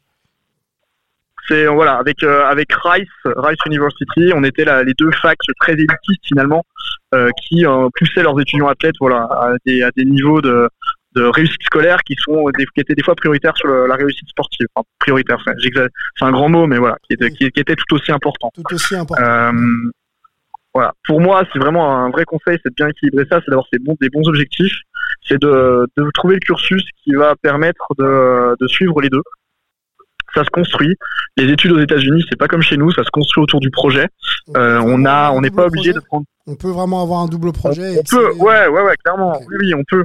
Euh, on peut. Il faut, ouais, il faut surtout pas avoir peur d'utiliser toutes ces années, euh, ces années d'éligibilité, euh, son année, euh, son année redshirt pour sa, euh, pour, pour sa première année, etc. Euh, pour pouvoir justement en fait étaler euh, toutes les, les modules de cours. Parce qu'en fait, aux États-Unis, on étale ces modules de cours. On peut, on peut faire son diplôme en trois ans, comme on peut le faire en cinq, en fait. Et, et donc du coup, de bien, de bien construire son projet pour, euh, pour euh, et envisager une réussite scolaire et une réussite sportive. Alors toi, c'est intéressant ce que tu dis, je voudrais te relancer justement sur cette euh, dimension un peu pédagogique et, sportive. Est-ce qu'aujourd'hui les jeunes de cette génération qui veulent euh, ou qui voudront euh, tenter leur chance ont cette capacité à être accompagnés aussi dans le dans leur choix et dans à la fois sportif et, et scolaire comme tu l'as été? C'est un peu plus élaboré aujourd'hui, Euh, orienter les joueurs? Moi, je pense que c'est beaucoup plus élaboré aujourd'hui. Euh, J'ai un exemple, nous, d'un jeune, d'un jeune bison euh, qui est parti, euh, qui est parti, qui est suivre son cursus au Canada et qui continue d'évoluer au Canada. Sous les couleurs des carabins de Montréal aujourd'hui. Son nom, ça, ça fera un petit, un petit pub. de quoi? Tu peux me Ouais, Hugo Terry. Ok, très bien, ça marche. Hugo Terry euh, qui joue euh, qui joue cornerback euh, des DB euh, euh, à l'université de Montréal et que je salue puisque je suis en train de passer dans sa ville natale à l'instant à l'instant même. Voilà. Euh, mais voilà, donc aujourd'hui il y a des il y a des structures, il y a des ponts. Il y a, en fait, il y a surtout il y a des ponts qui n'existaient pas forcément avant. Euh, il y a des recruteurs nord-américains qui sont en contact avec euh, avec avec des gens ici pour pour voilà, détecter des talents. Il y a il y a beaucoup plus de passerelles qui sont créées, je pense, et euh, et il y a et surtout il y a des exemples. Il y a des il y a des gens qui peuvent en parler, il y a des gens qui peuvent témoigner de, de leurs expériences euh, et d'expériences réussies. Euh, voilà, bien au-delà moi de ma petite expérience de de, de camp de pré-saison. Euh, de- de cursus. Jordan Avicet, euh, Junior AO, enfin toute Ouais, cette, euh, Junior Rao, euh, puis même encore avant Anthony Bangou. Enfin voilà, on a on a quand même aujourd'hui voilà, on a on a quand même plusieurs vrais cas concrets de de Français qui évoluent à ce niveau-là et réussissent à ce niveau-là. Euh, et je pense que aujourd'hui, il y a aussi des, des des acteurs voilà des deux côtés de l'Atlantique qui aujourd'hui ont pris conscience de ça et mettent en place euh, les, actions et les moyens nécessaires à pouvoir permettre aux jeunes Français de partir faire la passerelle euh, et d'aller évoluer euh, au plus haut niveau par la suite. Faisons la passerelle en- encore quelques minutes avec toi, Baptiste. Merci d'être là. On rappelle que tu es passé, même brièvement, mais tu l'as fait par TCU. L'envie de, voilà, de, tenter le rêve américain, de, saisir toutes les, opportuni- les opportunités pardon, qui, qui étaient les tiennes. Euh, on, on va, on va mettre Olivier dans la discussion. Olivier qui est, qui est très très sage. On rappelle que c'est Olivier qui a, qui a rédigé euh, l'interview euh, avec toi il y, a, il y a une dizaine d'années maintenant. Parlons de l'actualité de. TCU. On a la chance d'avoir Richard Tarditz, qui est un ancien Dogs avec, euh, avec nous de, de temps à autre. Est-ce que tu gardes des liens avec, euh, avec ta fac? On sait que les liens, une fois qu'on y est passé, même si c'est sur un court instant, sont assez solides. Est-ce que tu, tu gardes un, un- un lien avec cette fac Est-ce que tu as un regard aussi sur leur saison et sur ce qui va se présenter pour eux Puisqu'ils sont, ils sont opposés à Michigan dans quelques heures au moment où on enregistre pour une demi-finale euh, de, championnat national? Euh, ouais, bien sûr. Euh, ben, enfin, j'ai vraiment. Quand on est là-bas, il y a quelque chose de très immersif. Enfin, c'est très puissant hein, le, le lien qu'on crée avec son université. Euh, je suis parti là-bas un peu euh, par hasard. J'en suis revenu euh, Hornet Fox pour la vie. hein. C'est clairement, c'est clairement comme ça. Euh, j'ai gardé contact avec beaucoup d'anciens étudiants qui aujourd'hui sont plus forcément sur le campus. Euh, j'ai un de mes anciens amis sur place qui est devenu assistant coach qui aurait dû cette saison euh, évoluer comme assistant coach à TCU, mais il a eu une meilleure offre. Il est, euh, il est coach tight end au Jack Rabbits de, de South Dakota, euh, qui font une, une saison magnifique aussi. Donc, euh, donc euh, très belle opportunité qu'il a, qu'il a, qu'il a complètement su, euh, su comment dire, euh, il a su saisir, voilà exactement. Euh, et donc ils ont, ils ont encore un très gros match à jouer, si je dis pas de bêtises, hein, qui s'appelle euh, le championnat national FBS. Et, euh, et voilà, et donc, euh, donc, euh, donc j'ai encore quelques contacts sur le campus en direct, plus vraiment. Ok. Mais, mais je suis évidemment tout ce qui se passe de loin sur, le, sur les résultats de l'équipe, euh, bah, les hauts euh, qu'on a pu connaître jusqu'à 2014, les bas des dernières années, et puis le, le renouveau, le renouveau euh, cette année. Quoi. Bah, Parle-nous un petit peu du renouveau et, et, et on peut se projeter même avec toi, Olivier, sur, sur leur opposition face, à- face à Michigan. Est-ce qu'aujourd'hui TCU peut regarder Michigan euh, droit dans les yeux? Euh, Selon toi, on continue encore avec toi, Baptiste, et puis, euh, et puis Olivier nous répondra Ouais. aussi. Tu peux répéter, je t'ai- je t'ai mal entendu sur la Je question. me demandais si, euh, si TCU euh, pouvait regarder Michigan euh, droit dans les yeux, tout simplement. Alors, on va être sur vraiment deux oppositions de style. Ouais. euh, qui sont un peu les oppositions traditionnelles hein, euh, américaines. On va avoir d'un côté le, le football très puissant, euh, très power du Nord, hein, euh, clairement avec une grosse ligne offensive, un jeu au sol très bien établi, euh, une défense, une défense de fer Mhm. qu'on va retrouver classique hein, de, la, de la Big Ten. Et à l'opposé, on va avoir le jeu très très rapide du Sud, avec énormément de vitesse, énormément d'athlètes, un quarterback qui, euh, qui a eu des hauts débats et qui finit son, son année senior vraiment en apothéose, euh, qui aurait dû gagner le S-Man, mais ça c'est un avis personnel, euh, euh, on parle de qui là Et, On parle de comment il euh, Max Degan de, de Max, Max Dugan. Max Oui. Dugan, ouais. Ouais, qui arrive deuxième, hein, qui arrive deuxième derrière. Euh, Il arrive deuxième, très très short derrière, ouais, ouais, clairement. Et ça, c'est un peu aussi les. Ouais, c'est ça. un peu- Là, on est, pour moi, on est sur le, les- le- alors, toujours un peu ce clivage aux États-Unis des petites facs par rapport aux grosses facs. Mhm. C'est-à-dire que le même joueur euh, qui aurait joué à Alabama, il aurait été. Enfin. Mais, euh, mais ça, c'est un problème, euh, un problème culturel, on va dire. Euh, donc TCU, ouais, TCU, il y a eu de très belles années, on les années Patterson, hein, clairement, qui a qui a fait de TCU euh, ce qu'elle est devenue. Moi, j'étais là-bas la première saison où TCU euh, arrivait en Big 12. Donc, on arrivait de la Mountain West D'accord. euh, et donc on rentrait en Big 12. C'était la première saison. Mhm. Donc, il y avait un gros défi. Euh, C'était juste après euh, l'époque euh, où, avec la victoire au Rose Bowl et la saison euh, invaincue, euh, avec euh, mince. Euh, oh merde, le nom. Euh, le quarterback euh, qui a joué aux Bengals pendant très longtemps et qui est aux Saints aujourd'hui, qui est passé par Dallas. Dalton. C'est Andy Dalton, voilà. Euh, avec Andy Dalton, donc qui était le, le QB, le emblématique de l'équipe. Moi, je suis arrivé euh, la deuxième saison après son départ. Mhm. Donc lui, il avait fini en apothéose à l'époque, donc euh, invaincu, euh, champion de Mountain West et victorieux au Rose Bowl. Et ce qui a permis de, de- derrière à TCU de revenir dans, dans, dans, dans, on va dire dans le Power 5 des, des, des, des conférences. Euh, et donc il y a eu toute cette, toute cette épopée, elle s'est faite sous, euh, sous coach Patterson, qui sur la fin malheureusement les derniers, deux dernières saisons ont été assez compliquées, notamment des tensions euh, internes au vestiaire, des choses, un peu plus euh, particulières. Mais, euh, mais qui est quelqu'un qui a de toute façon énormément apporté euh, au programme, hein, au footballistique de, de TCU, c'est indiscutable. Est-ce que c'est comparable euh, Tu parles avait- d'épopée, est-ce que c'est comparable à, à- à ce qu'on est en train de vivre là du côté de TCU euh, Cette saison, c'est pas une, pas une, pas une, une fac qui était attendue à, à pareil, à pareil niveau. Est-ce qu'on est un peu dans les similitudes ou, ou ça reste quand même assez différent selon toi? Pour moi, c'est pas tant une surprise en fait, puisque euh, si on prend euh, si on prend les résultats des, des dix dernières années, du coup, ces dix dernières années des Big 12, euh, je vais par exemple prendre une stat toute simple. Là, on parle tout le temps de Texas, Texas back, euh, Texas par par en SEC, etc. Mais sur, si je dis pas de bêtises, sur les dix dernières saisons Big 12, il y a sept victoires de TCU contre trois de Texas. Oui. Donc c'est des petits indicateurs tout simples comme ça, mais mais TCU en fait c'est jouer vraiment au football. Pour une petite fac avec ses moyens, c'est vraiment bien jouer au football. C'est dénicher des talents, former des talents, et c'est Ah, perdu. On a perdu. euh, peu. Baptiste. Allô On t'a, ouais, vas-y. Ouais. Pour une petite Et donc c'est, euh, il y a ce côté, il y a- ouais, il y a une philosophie dans cette fac vraiment d'arriver à, à créer les choses en fait avec les athlètes qu'on recrute et qu'on et qu'on a, euh, notamment sur le bassin local du, du Metroplex Dallas Fort Worth et des et des high schools euh, environnants qui sont quand même parmi les meilleurs de- des États-Unis, qui euh, qui fait qu'il y a qu'il y a toujours quelque chose à faire en fait avec TCU.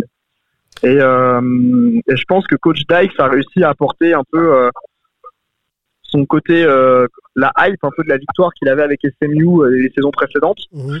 euh, le ramener de l'autre côté du Metroplex, le ramener à Fort Worth et, et à redynamiser en fait cette équipe qui avait un peu perdu son souffle, mais qui gardait en fait les fondations et la construction solide qui lui permettent d'être là où elle est aujourd'hui. D'accord. Est-ce qui aujourd'hui peut-être aussi valide un petit peu euh, justement la, la, montée en puissance euh, de, de, Max Degan et de, et de, tout, euh, de, tout ce programme, de tout ce programme finalement. C'est euh, exactement ça, ouais. Olivier, qu'est-ce que tu penses de l'actu de TC On en a beaucoup parlé euh, ensemble. certains disent que euh, bon, ils ont été invités puisqu'ils ne méritent d'être là. on entend Baptiste penser, penser l'inverse. Ils vont rencontrer Michigan, là, opposition de style également, là dans quelques heures au moment où on enregistre. Est-ce que ça, ça peut passer sans être forcément un exploit, euh, ou alors il va falloir quand même essayer de sortir les meilleurs plays offensifs euh, et défensifs pour, euh, pour être au niveau de cette demi-finale. Bah écoute, cette demi-finale euh, Michigan qui aura lieu à 22h hein, le, soir du réveillon, donc ça, ça sera peut-être un petit peu compliqué pour, pour nos éditeurs de, de le suivre, ils seront peut-être euh, euh, en, en, pleine célébration, mais en tout cas, c'est, c'est, je pense que c'est un match qui, qui vaut le, coup d'être vu, mmh. avec, euh, comme l'a dit Baptiste, une vraie une opposition de style. Euh, j'ai pris l'habitude de, de, de, de, de, de ne pas parier contre TCU. Euh, ils sont ils sont souvent pas favoris, ouais. mais ils arrivent ils arrivent toujours à, à rester dans les matchs, à, à, à avoir de l'audace. C'est une équipe qui, comme l'a dit Baptiste, joue très bien au foot. Euh, c'est très bien exécuté. Alors ils n'ont pas les physiques de Michigan, ils n'ont pas forcément le, le, talent intrinsèque de Michigan. Ils sont pas favoris évidemment, mmh. mais euh, je, je, je les déclare pas battus d'avance.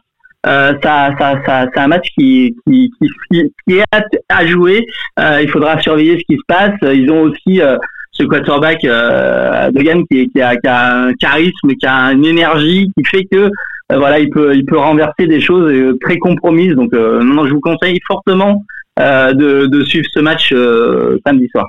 Bon, décalez votre pas du 31. Bon, décalez votre pas du 31. C'est ce que vous conseille Olivier. Plutôt, euh, commencez plutôt sur le 17h pour être disponible à 22 et, et, ce, ce match. et regarder ce, ce match. Ouais, euh, euh, on reste sur Max Degan encore une fois. Euh, juste ouais, alors juste, juste une petite chose, Sylvain, je, je, voulais juste un tout petit peu, enfin revenir très euh, très brièvement sur sur le parcours de Baptiste. Moi, je, je, je euh, comment dire, il y a, y a peut-être des auditeurs ici qui, euh, voilà, on, on connaît des, des, des, joueurs qui ont, qui ont un vrai projet sportif et qui euh, vont en high school, qui essayent d'avoir des bourses, etc. Mais il y a aussi pas mal de, de nos auditeurs qui, ont, qui sont des sportifs, peut-être pas que du football américain, qui sont peut-être des sportifs euh, au basket, euh, au soccer, euh, je ne sais quoi, qui ont des opportunités d'aller faire leurs études aux États-Unis. et ben, ça coûte rien de faire comme Baptiste, d'aller frapper à la porte de la fac euh, parce que au, pire, euh, vous aurez l'occasion de d'avoir de, de, de, vivre votre sport dans des dans des installations sportives qui sont euh, en général euh, incroyables, de, très très haut niveau. Et puis, bah, au mieux, vous pourrez vivre une, une véritable aventure sportive hors norme. simplement, hein, le walk-on, ça existe un peu partout, dans toutes les facs, un peu dans tous les sports. On, ça marche parfois. Euh, si Richard avait été là avec nous ce soir, il nous l'aurait dit parce que lui, il était walk-on à, à, à, Georgia. Il avait jamais joué au foot américain. Il a frappé à la porte des Bulldogs euh, et il a fini euh, en NFL. Il a fini avec des records avec les, les Bulldogs. Donc, euh, donc voilà, si vous avez des, opportunités, des opportunités d'études aux États-Unis, n'hésitez pas à, à, imiter Baptiste et, et et vous, vous avez rien à perdre, euh, quel que soit votre sport. Voilà, message passé. Euh, message passé. rêve américain de. Rêve américain d'Olivier. Et puis, euh, tout est possible si on se donne euh, les moyens de d'avancer. Euh, très bien, Olivier, parfait. Euh, big message. On, juste sur Max Degan pour revenir sur l'actualité de ouais. TCU. Euh, tu, il est arrivé donc deuxième au Eichmann Trophy. On se posait la question, nous, dans des précédents podcasts avec, euh, avec nos, nos, confrères, de son potentiel NFL ready ou pas. Euh, comment tu le vois, toi? Est-ce qu'il est capable d'être parce qu'il va pas forcément, s'il si se présente à la draft, il devrait pas forcément être appelé tout de suite, mais est-ce qu'il a un potentiel, euh, peut-être à la, à la, à la Purdy euh, de, en mode 49ers par exemple? Bah oui, alors aujourd'hui, je pense que si s'il est drafté, ça sera sans doute en, en, fin de draft, ça sera au quatrième, au cinquième, au sixième tour, quelque chose comme ça, parce que euh, il a pas, il a pas le, le, le bras d'un top prospect, il a pas non plus le physique d'un top prospect.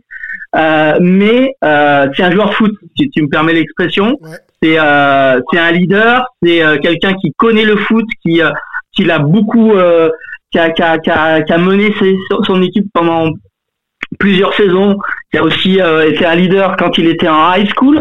Donc, il n'est pas à l'abri, si je peux me permettre, euh, d'une carrière à la, à, à la Purdy comme on, on, le voit cette année, ou à d'autres quarterbacks qui qui n'avaient pas forcément euh, le, le, le, le, le pédigré euh, d'être d'être en, en, en, en, top de, de, draft, mais qui, quand on leur donne une attaque en main, euh, peuvent très très bien exécuter des plans de jeu et réussir en NFL. Donc, il sera drafté sûrement euh, par une équipe qui aura pas forcément besoin d'un quarterback tout de suite, qui voudra avoir un bon backup. Et puis ensuite, bah voilà, euh, en NFL, on sait que les destins, euh, quelquefois, tiennent à pas grand-chose et, euh, et peut-être qu'on on le verra briller en NFL. Ouais, Purdy qui profite de la blessure de Garoppolo, par exemple, c'est une opportunité qu'on doit pouvoir saisir quand on est compétiteur. c'est voilà, c'est c'est la dure loi du sport euh, également. On peut euh, se projeter. Alors, à part si euh, Baptiste voulait parler de, de peut-être de, Max Degan aussi sur son potentiel NFL ou pas en quarterback? Tu le vois? Alors, le potentiel moi, je alors c'est tout le problème généralement des quarterbacks de TCU, ça vient beaucoup du système offensif, hein, qui est pas, on n'est pas dans du pro football, euh, pro style football. Euh, généralement, on est souvent dans la spread, beaucoup de beaucoup de, de read, de RPO, etc. Euh, donc c'est pas forcément un quarterback qui va être NFL ready tout de suite. Euh, par contre, c'est quelqu'un qui est très smart qui est très coachable, qui est très smart, et tous les retours que les coachs en font, euh, voilà, à propos, euh, à propos de lui, et euh, qui va avoir cette, et qui est très humble en fait aussi à côté. Il va pas avoir un côté grosse tête, il va avoir vraiment un côté ben, travailleur de fond. Donc le, c'est quelqu'un qui va savoir, qui a assez de volonté, cette motivation, cette envie de diriger son attaque et, de l'emmener le, plus loin possible, euh, de tout exploiter, de tout comprendre et de ces choses qu'il saura pas faire, il va avoir la volonté de les travailler, de les apprendre ou de voilà de faire en tout cas tout ce qu'il pourra. Donc s'il atterrit dans la bonne équipe NFL avec euh, bien encadré, le bon coaching staff, le, bon mentor aussi euh, pour le pour lui apprendre, je pense que ça peut ça peut être banco. Bon, euh, joueur joueur potentiel, on va dire intellectuel. élevé. C'est-à-dire que s'il apprend de toutes ses expériences, il peut peut-être éventuellement un jour répondre présent dans une franchise euh, tout en additionnant, comme tu l'as dit, des opportunités, bon coach, bonne situation, bonne équipe, euh, etc. Ce qui fait beaucoup de, beaucoup de paramètres à, mettre en ligne. C'est tout les, toute la problématique hein, des, joueurs universitaires euh, pour passer à l'échelon supérieur généralement. Mm, mm.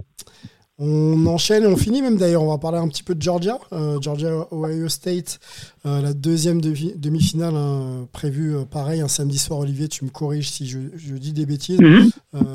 Très très grosse opposition attendu. Euh, Richard Tardy ne doit pas être euh, très très en forme au moment où on enregistre. Euh, la pression monte. Georgia qui jouera quasiment à domicile, parce que je crois que le stade est à 100 km de leur camp de base. Donc, à mon avis, ça devrait faire beaucoup, beaucoup de bruit pour, pour Georgia. Qu'est-ce que tu peux nous dire de cette opposition Olivier, ça m'a l'air assez équilibré quand même sur le papier, même si Georgia, le champion en titre, part avec une, longueur d'avance. Dis-moi ce que tu en penses. Bah écoute, euh, oui, ça, se passera à Atlanta. Hein, c'est euh, c'est sur le site du, du pitch ball habituel. Euh, bah, comme l'avait dit un petit peu euh, Richard la semaine dernière, on a on a vraiment une opposition de style entre une très très grosse défense de, de Georgia et une attaque qui peut être assez explosive du côté de Ohio State. globalement, on sait que, que Georgia a, a, quand même relativement survolé les débats jusque-là. Ils seront, ils seront favoris, comme tu dis, ils sont, ils sont presque à domicile. Mhm. Euh, Ohio State euh, avait, euh, bah, ils, avaient un peu le même type de de, de parcours jusqu'à ce que Michigan leur leur leur fasse alors leur, leur donne une, fessée si tu me permets de, d'être d'être aussi direct puisque puisque Michigan a, a, avait gagné son match haut la main euh, mais euh, il faut pas euh, mettre une croix sur Ohio State parce que euh, CJ Stroud est un, est un quarterback très très talentueux. L'attaque euh, est assez explosive. On, on aura vraiment euh, potentiellement un match très spectaculaire entre ces deux ces deux poids lourds. Hein. Donc j'ai envie de dire que le, le, vainqueur de ce match sera peut-être voire même sûrement le, favori de, de, la finale, même si effectivement Michigan a déjà battu Ohio State cette saison, mais mais là on a on a clairement une équipe de, de Ohio State qui a une deuxième chance mhm. et qui va saisir l'opportunité sans doute. Donc on, on verra s'ils arrivent à, à faire trembler Georgia qui, qui reste pour moi le, grand favori. Olivier, euh, continuons à discuter un petit peu euh, du programme euh, des bowls en college football, parce qu'il n'y a pas que Georgia, Ohio State ou Michigan, TCU qui sont concernés par des par des fins de saison mhm. à, à, suspense, on va dire à très haut niveau. Il y a, y, a, des bowls quasiment tous les jours. Hein, c'est toi qui me le disais en préparant cette émission. Ouais. Lequel est le plus hype selon toi et qui qui propose peut-être la meilleure opposition là dans les heures dans les heures à venir? Euh, alors écoute là, comme je oui, effectivement, il y a, des boules tous les jours. Il y a souvent des oppositions assez euh, assez intéressantes parce que comme c'est systématiquement des, des, équipes venues de conférences très différentes, euh, ça peut donner à des, des, des matchs euh, un petit peu euh, voilà euh, particulier parce que c'est des équipes qui se rencontrent jamais, qui sont sur des, conférences qui ont des styles de jeu très très différents. Donc ça, peut être euh, aussi surprenant euh, de même sur des des balls entre guillemets mineurs de, de jeter un petit un petit coup d'œil de temps en temps. Euh, quand on voit des, équipes de la de la MAC qui sont en général très très conservatrices, qui vont jouer contre des, équipes de de conférences de, de l'Ouest où ça joue très très ouvert, ça peut ça peut être quelquefois donner des matchs assez intéressants. Mais en tout cas en ce qui concerne les, les, les plus grands bowls, hein, ceux qu'on aura notamment à partir du, du 31. Alors, euh, euh, euh, bah on aura par exemple euh, euh en, en, guillemets en apéritif des demi-finales à 18h le 31 un, un Alabama Kansas State qui peut être aussi assez sympathique parce que Kansas State c'est c'est un peu le, le, le cousin de, de TCU dans le dans, dans le fait que c'est c'est euh, l'équipe Big 12 qui joue pas comme une équipe Big 12, qui aime bien jouer aussi euh, côté défense. Euh, et Alabama est, est, toujours au, top du point de vue attaque, donc ça peut être un match assez intéressant, le, Sugar Bowl avant les, demi-finales du réveillon. Mhm. Et puis on aura la veille un Tennessee Clemson qui peut être très intéressant. On verra si Clemson arrive à, à rebondir. Ça, ça sera l'Orange Bowl euh, à 2 heures du matin euh, dans la nuit du 30 au 31. Et puis ensuite, on aura les deux gros bowls euh, du jour de l'an qui sont cette année, pour une fois, euh, basculés au, au, au, 2 janvier parce que le jour de l'an tombe en dimanche.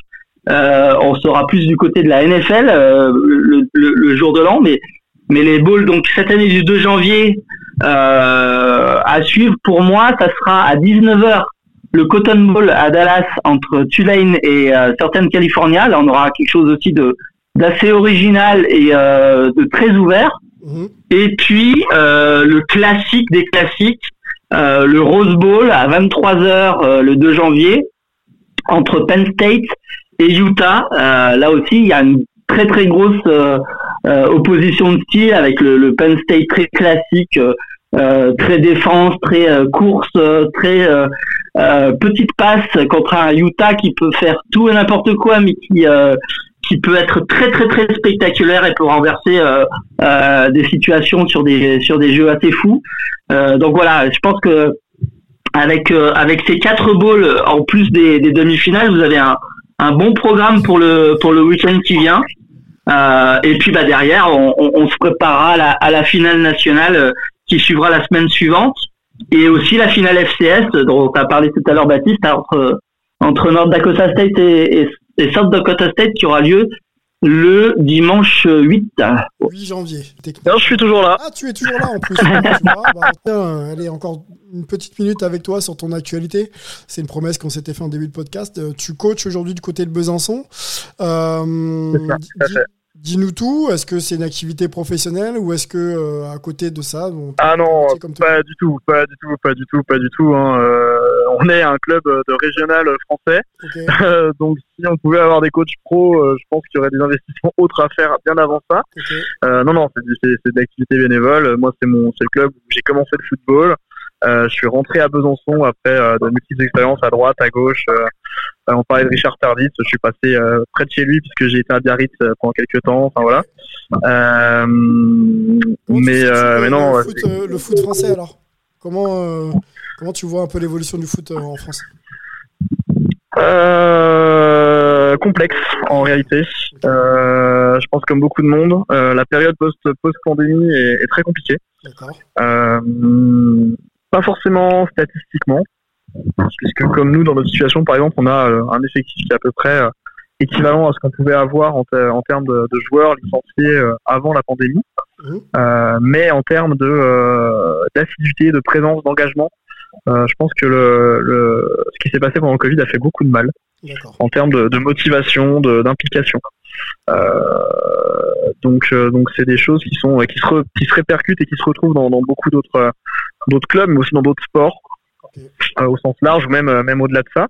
Euh, donc moi, bah, du coup, moi, disons, du coup, je suis head coach, je suis directeur sportif du, du, club sur le développement global des, de, de, nos différentes disciplines, donc le football américain, le flag et le cheerleading, et plus particulièrement, je m'occupe du football américain euh, et donc de la section senior, dont je suis coach, coordinateur offensif et coach quarterback. D'accord, donc euh, multi-casquette, multifonction. Juste un petit coup de projecteur là sur, euh, sur euh, le, le, club. Vous êtes combien de licenciés Ça représente. On, commence à atteindre nos niveaux de licenciés donc d'avant Covid, donc on a un peu moins de 200 licenciés. on a une quarantaine de licenciés seniors. donc on, est, on a évolué en régional Bourgogne-Franche-Comté puisque il y a bien, on était, on était parti pour monter en D3 à court terme avant le Covid, mais euh, il y a du travail de fond en fait qui a besoin d'être repris et qui, qui, qui, nécessitera un peu plus de temps que qu'on pensait. Okay. Euh, donc, euh, donc on est voilà, on est sur un travail nous surtout de, de fond de développement euh, des sections jeunes, puisque c'est par là que tout passe, euh, pour pouvoir derrière s'assurer une, une, section senior solide et, et pérenne, euh, qui est le, le, principal le principal souci, le principal objectif, je pense, pour pour beaucoup de clubs, et si ce n'est tous nos tous les clubs de football américain en France. Euh, donc voilà, donc moi c'était c'est d'abord passé par développer un coaching staff. Mmh. Donc euh, je tiens, s'ils écoutent ce podcast, à les remercier. Aujourd'hui, on a on a la chance d'être un club qui a euh, un coach de position par position, euh, qui a euh, qui a donc un coaching staff présent, qui travaille, qui prépare ses entraînements. les joueurs ont des coachs, en gros un coach référent à qui s'adresser par leur poste. Enfin voilà, c'est pas forcément très fréquent. C'est vrai que quand on a des joueurs, par exemple, qui arrivent d'autres clubs euh, pour déménagement professionnel ou quoi que ce soit, et qu'ils arrivent à l'entraînement et qu'il y a 5, 6, 7 coachs, euh, un peu sur ce modèle en fait de ce que j'ai pu moi connaître à l'époque euh, donc en Amérique du Nord. C'est tout de suite mieux, c'est un plus.